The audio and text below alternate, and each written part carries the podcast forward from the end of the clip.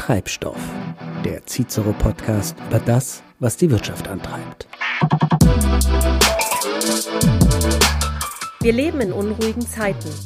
Gerade jetzt brauchen wir besonders kreative und innovative Macher, Unternehmen und Entscheider, die mit ihren Ideen, Visionen und Innovationen die deutsche Wirtschaft antreiben und unsere Gesellschaft weiterbringen. Genau solche Firmen und Menschen stellen wir in diesem Podcast vor. Mein Name ist Michaela Meng und ich heiße Sie herzlich willkommen bei Treibstoff. Ich freue mich, wenn Sie zuhören.